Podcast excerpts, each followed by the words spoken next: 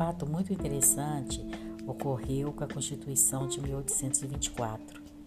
A Rua 25 de Março, no centro de São Paulo, é conhecida como o maior centro de compras da América Latina. É de praxe a mídia mostrar o local cheio de gente em épocas comemorativas. Saudade daquela aglomerada, não é? Mas poucos devem ser as pessoas que sabem qual é o significado do nome da rua de São Paulo, 25 de março.